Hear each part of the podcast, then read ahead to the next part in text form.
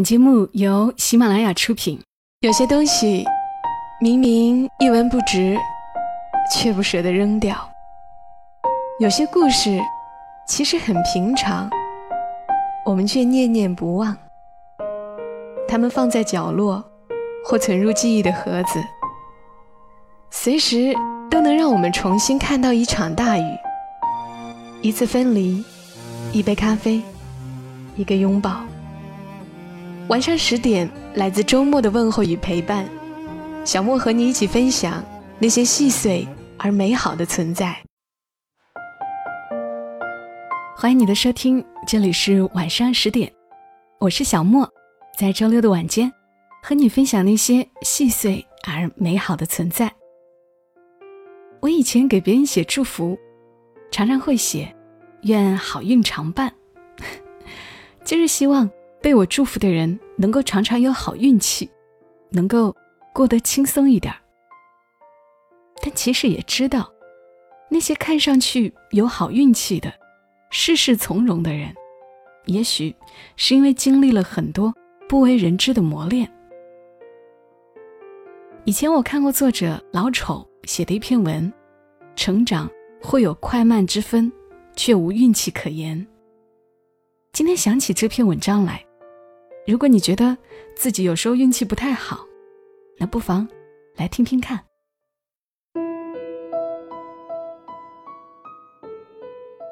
老手说：“如果人可以按照走运和不走运来划分，那我敢说，我从来都是一个不走运的人。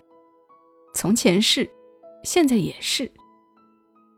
记忆中，小升初的那些场考试。”该是我往后所有逢考必败经历的开始。想当年，在我的城市，小学考试都是每个学校自主命题，每个学校所考的科目不一致，题型也不一样。第一次考试是去五中，那算是人生中第一次意义重大的选择了。考试之前，我除了语文。数学、英语以外，甚至连平时训练时的猪脑算、成语接龙、中英互译这些单项科目都训练了一番。然而，这个市里最好的中学，单单没有考笔试，只有面试。英语、语文、数学都是考官现场提问，学生当着他的面现场作答。面试。哼，兴许那也是我对今后的面试充满恐惧感的开始。面对主考官的各种还算正常的问题，我竟然无法用僵硬的嘴巴描述出来。当时好想用一支笔来描绘我想说的所有，但不可能，也没办法。于是，我顺理成章的落榜了。狼狈换另一所二等的初中复考，前车之鉴，这次我准备充足，甚至把书里的课文全部背诵一番。可二等的初中根本不懂什么面试，全部是按照平时的题型出题，于是这次考试我又挂得理所当然。第三次再不过，我就是猪。抱着这种决心和准备。我接着进入下一个考场，老天怜悯，这次还算顺利。虽然结果不算太好，但勉强给了我一次做人的机会。三年的发愤图强，让我重拾自信，一步接着一步，我从普通班升到实验班，再从实验班脱颖而出，偶尔拿个全校第一，被当成重点苗子。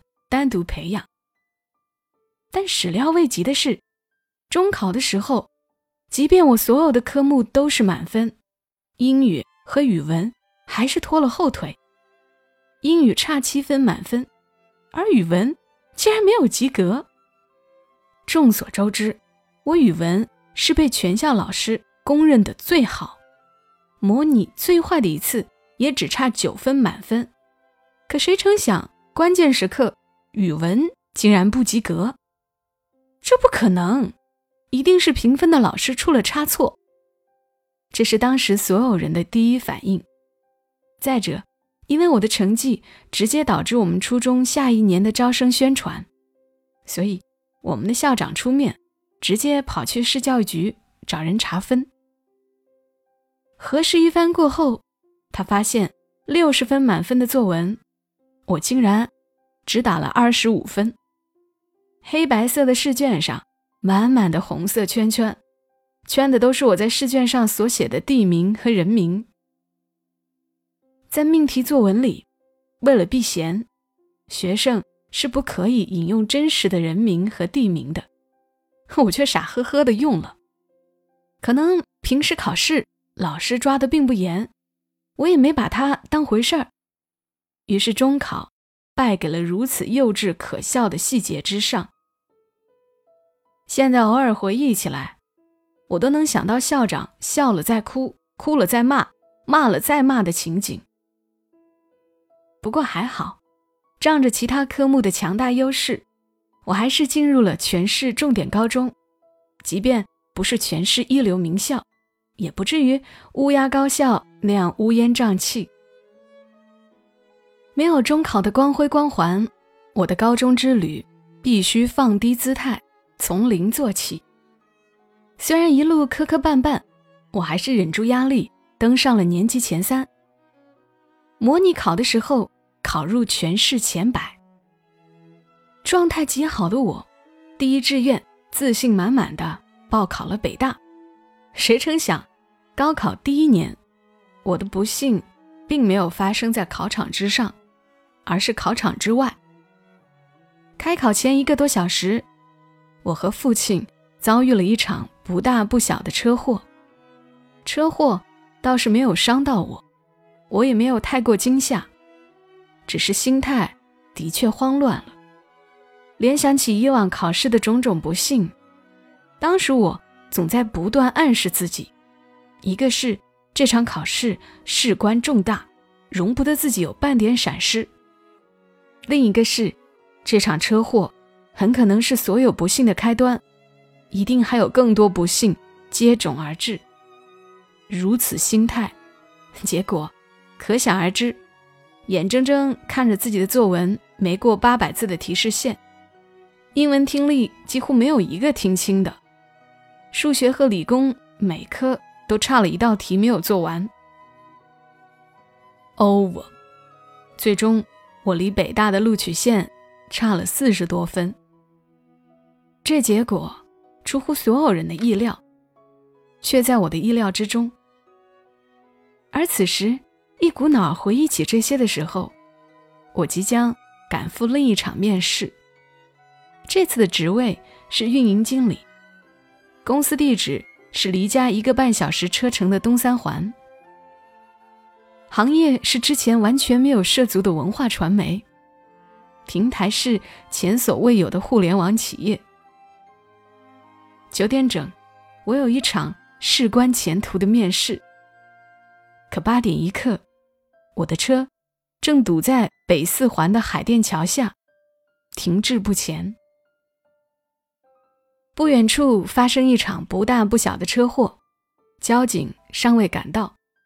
十字路口，三个车主站在车下争执不休，其他堵在前排的车主在车里使劲儿鸣笛。我等堵在后面的车主，只能摇开车窗，探头四处打听着路况。十几分钟过去，交警们陆续赶到现场，但情况并没有得到明显的缓解。广播里不停播报的路况，远处时不时几声的鸣笛，近处车窗外不停歇的抱怨，头脑里回想起的高考车祸。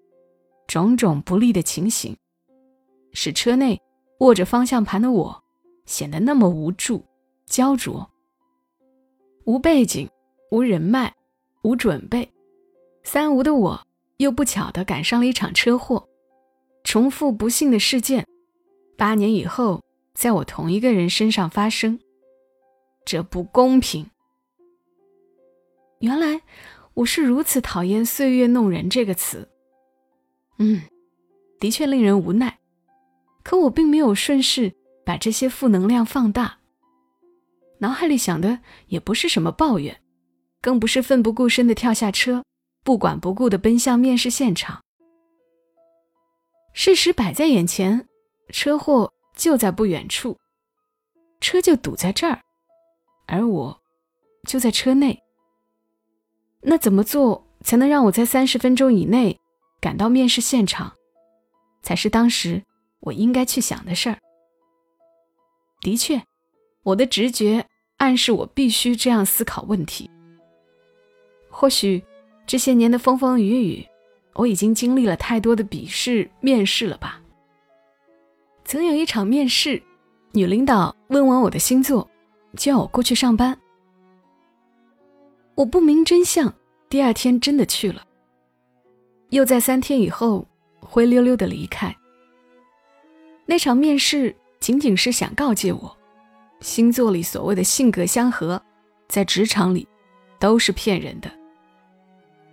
还有一场面试，经历了群面、压力面过后，我又和总监、副总裁谈了一个下午，等公司的 HR 把一张履历表。以及一杯冰糖雪梨递过来给我的时候，我才惊奇地发现，自己和这家公司无缘，因为履历表上第一行就赤裸裸地标明，工作地点在深圳。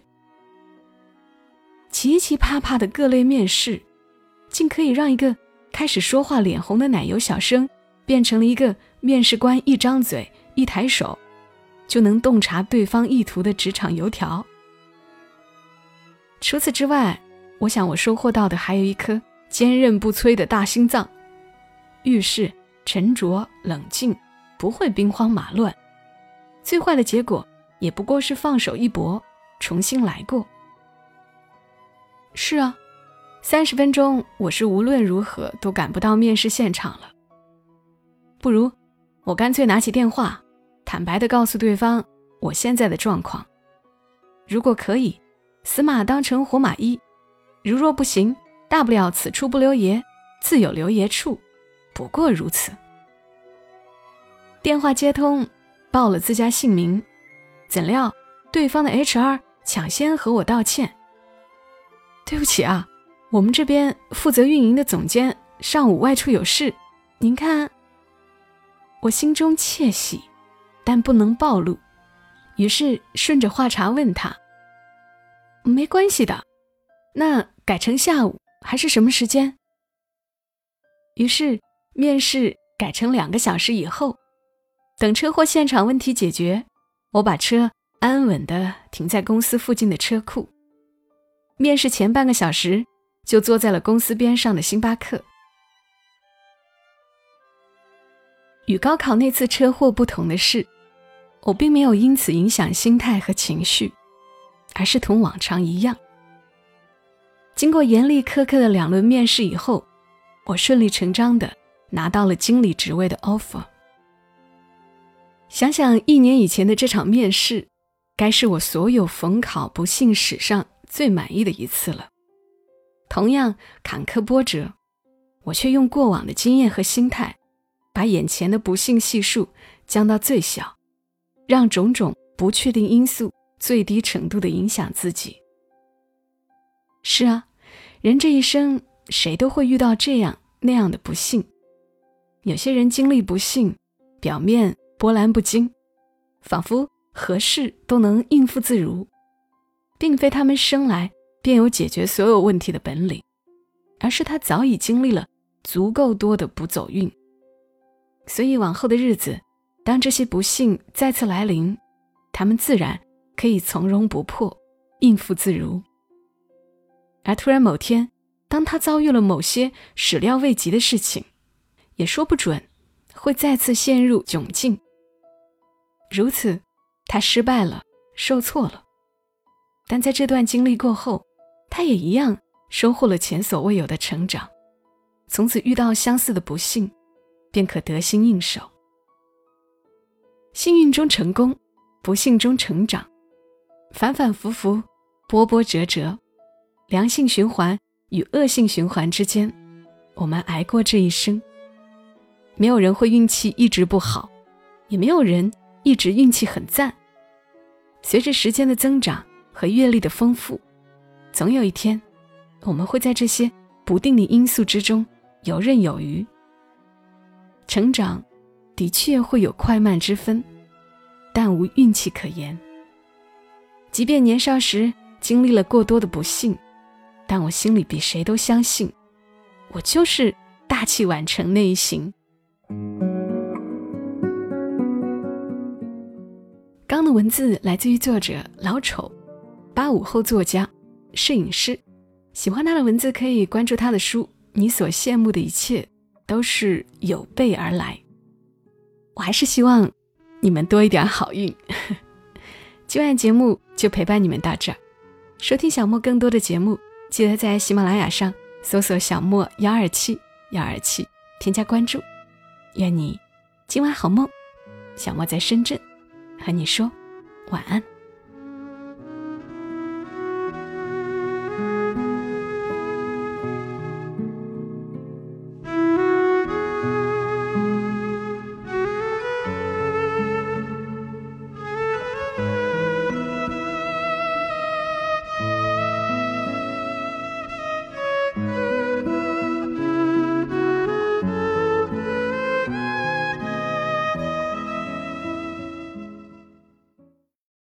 马拉雅，听我想听。